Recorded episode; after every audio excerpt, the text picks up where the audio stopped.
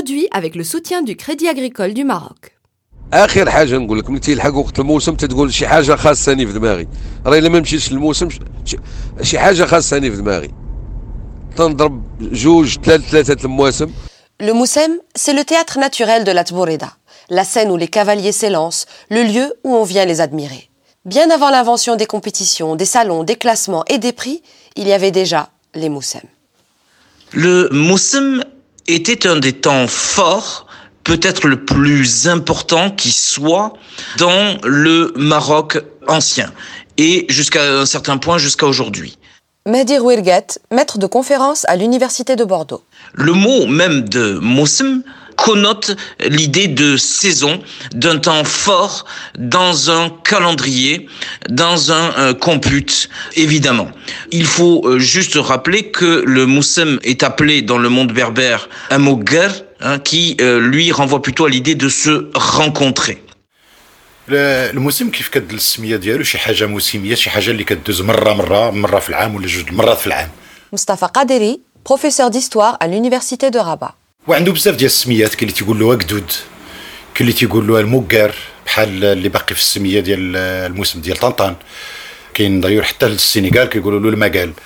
هو مناسبة فين كيتلاقاو القبائل على حسب المناطق وعلى حسب ال- العادات وعلى حسب ال- الزمن. لأنه كاين اللي مرتبط بالصيف بالغلة إلى آخره. كاين اللي مرتبط بالأعياد الدينية خصوصا بحال المولود. وكاين اللي مرتبط دابا كيف كنشوفوا بمهرجانات جديدة عصرية اللي كتكون فيها هاد العوائد ديال الموسم واللي انتقلت للطريقة ديال آه، المهرجان.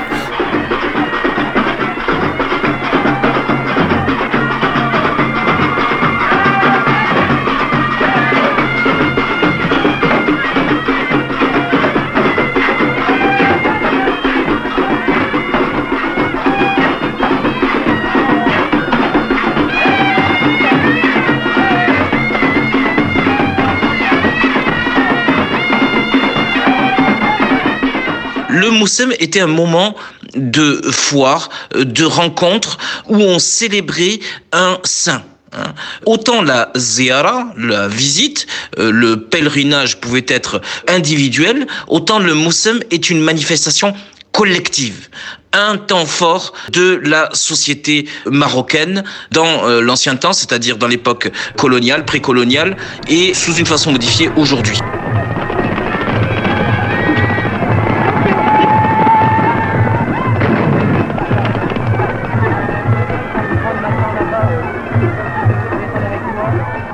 En fonction de ce principe de garder des relations relativement pacifiées, sans violence, du moins manifestes, hein, clairement euh, exprimées, qu'il faut comprendre la fantasia, la tboreda, qui était exactement le temps où euh, les tribus pouvaient manifester leur force, leur cohésion, à travers euh, la fantasia, la tboreda, qui euh, naturellement est une forme symbolique magnifiée de la puissance, où on met en scène, où on représente la solidarité clanique, la solidarité tribale, et le caractère extrêmement fort, coordonné, cohérent de sa puissance à travers cette, cette fantasia, cette boreda.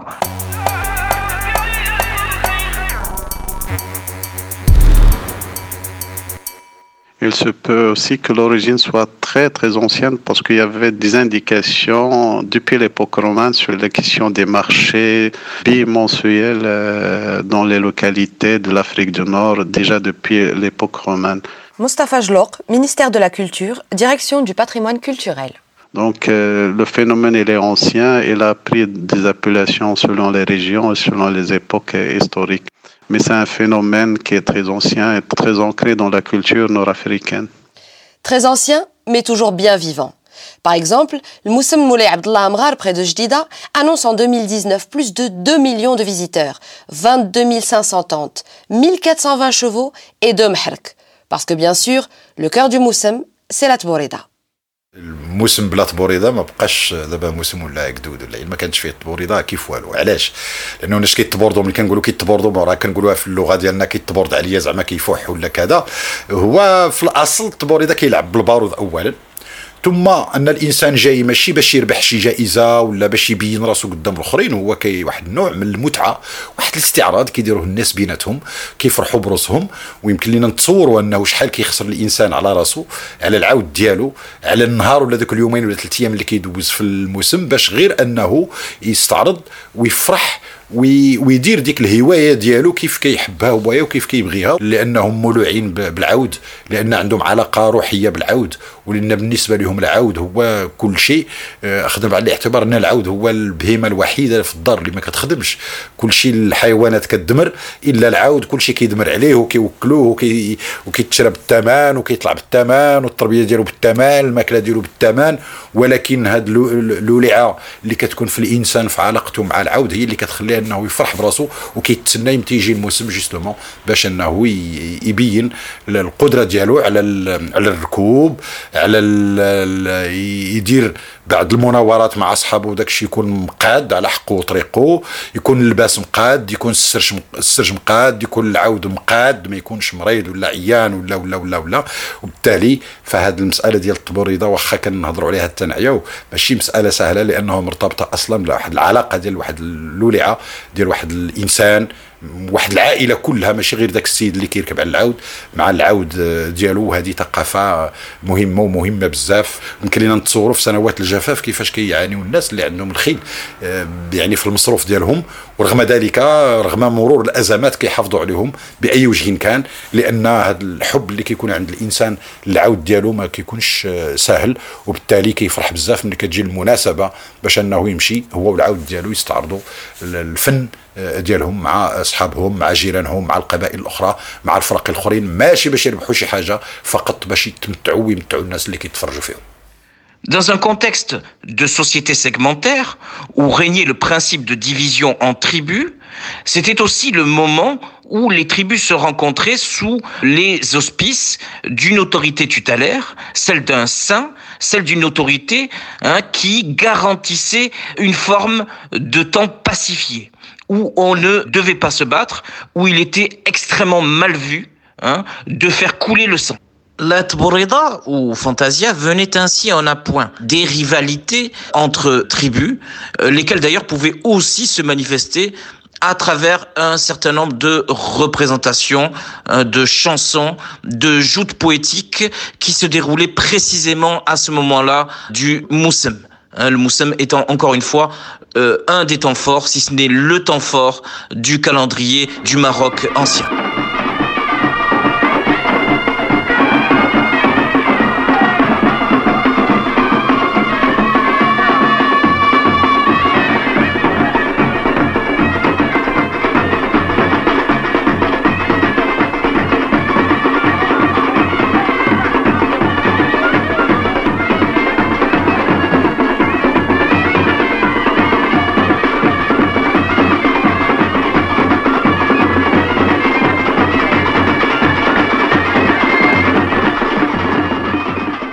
الور دائما في الموسم ولا في أكدود ولا في المقار من ضمن الأسس ديالو كيف قلنا بغاو الناس كيتلاقاو ولا التجارة ولكن إلا ما كانتش الفرجه راه ما كاين موسم. والفرجه مرتبطة ملي كنشوفوا أن الفرق الغنائية مثلا الهواة ولا المحترفين تما فين كيتمعشوا شوية وتما فين كدور الناعوره كيجيو صحاب الطبوريده صحاب الخيل كيجيب لي مثلا صحاب الحلقات حتى هما كيعيشوا منه وهذا الجانب الفني جزء أساسي من التاريخ ديال الموسم خصوصا كيف ما كان النوع ديالو دائما هذا الجانب الفني مرتبط به لأنه لحظة من اللحظات المهمة بالنسبة للربيع ديال الموسيقى وديال الفن بصفة عامة وحتى المسرح التمسخير اصحاب الحلقة كيف قلت أنها تكون مناسبة فاش يمكن لهم يتمعشوا وبالتالي كيتهلاو فيهم الناس. كيف الناس اللي لاباس عليهم كيجيبوا العود كيجيبوا الخيل ديالهم غير باش يفرحوا بروسهم وباش أنهم يتبردوا مع أصحابهم ويديروا مسابقات باش يفوجوا على قلبهم لأنه اللي قال هذاك الزمان صعيب ولكن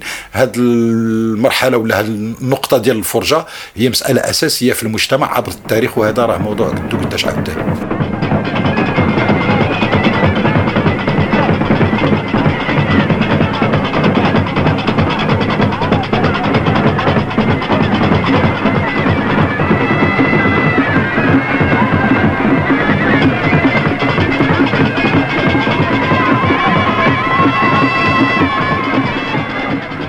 Finalement, le Moussem est un moment de transaction politique, de commerce, de fête, de convivialité, mais aussi de rivalité, de partage et d'intimidation, de joie et de négociation. Bref, le Moussem, c'est tout à la fois. C'est le Maroc. Le Moussem aussi a cette particularité qu'il est à la fois rural, il est rural, il est urbain. Donc il y a beaucoup effectivement de Moussem dans le milieu rural, mais il y a des Moussem dans le milieu urbain aussi. Donc euh, il y a ceux qui peuvent considérer une euh, expression de la ruralité au sein de l'urbanité, mais je pense que non, c'est plutôt lié à la présence des saints au sein de milieux urbains. Donc c'est pour cela qu'il y a beaucoup de, de aussi qui sont dans, au sein des Médinas, dans les périphéries des Médinas, euh, mais plus dans le monde rural. Il y a des moussem euh, relativement traditionnels, donc qui ont essayé de garder le cachet traditionnel, mais il y a aussi des moussem qui ont su s'adapter, accompagner les transformations locales et régionales. C'est le, le, cas, par exemple, euh, des festivals qui sont liés à un produit agricole particulier, euh, la pomme, la cerise, les dattes etc. Donc, euh, zafran. Donc, c'est quand un élément de, de l'agriculture.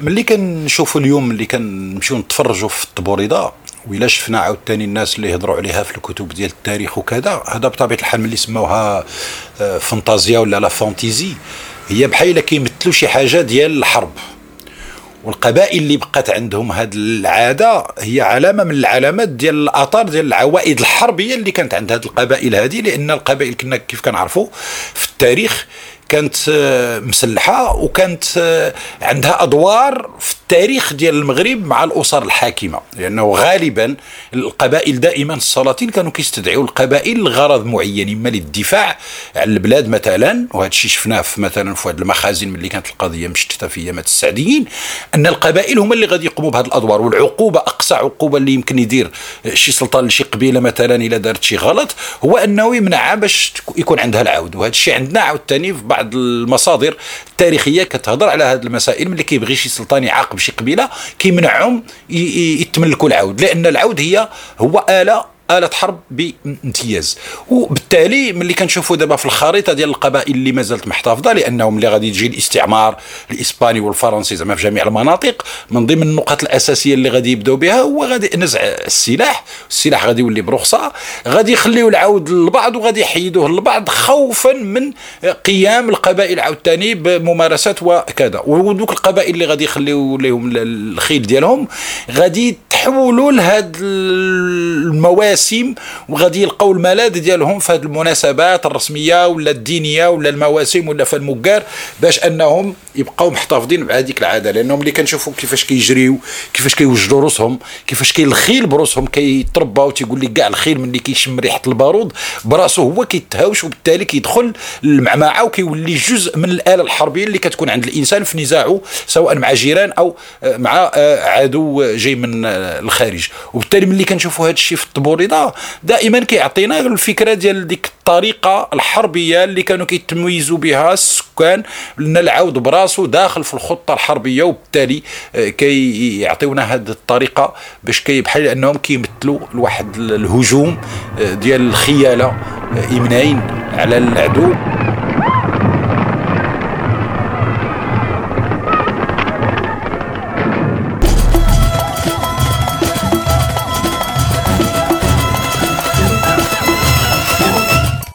Donc pour finir, le moussem c'est aussi et surtout le rappel physique d'une réalité que nous avons connue, une réalité guerrière qu'on reconstitue un peu partout dans le pays sous une forme stylisée en guise de mémorial festif.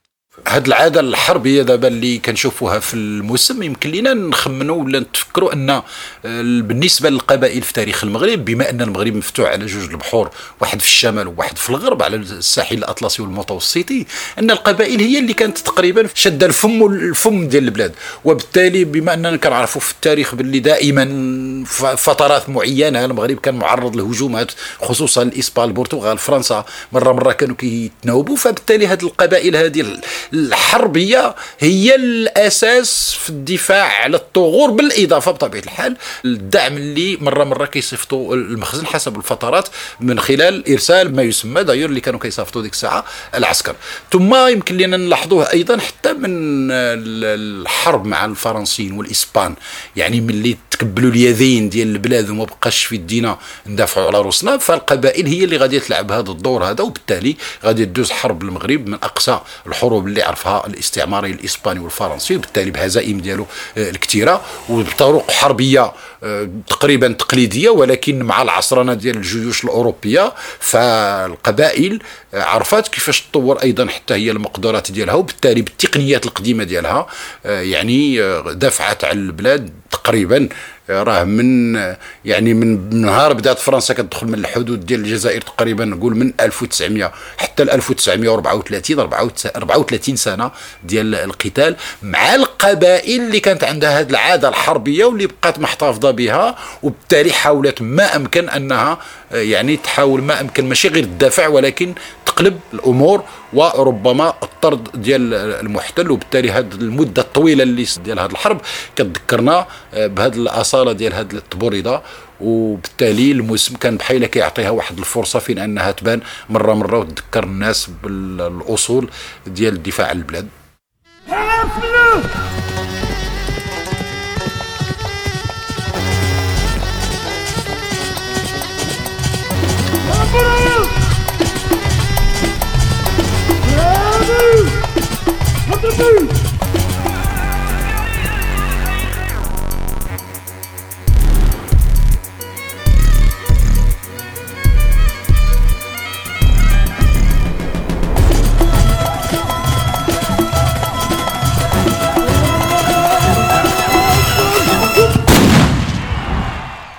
Produit avec le soutien du Crédit agricole du Maroc.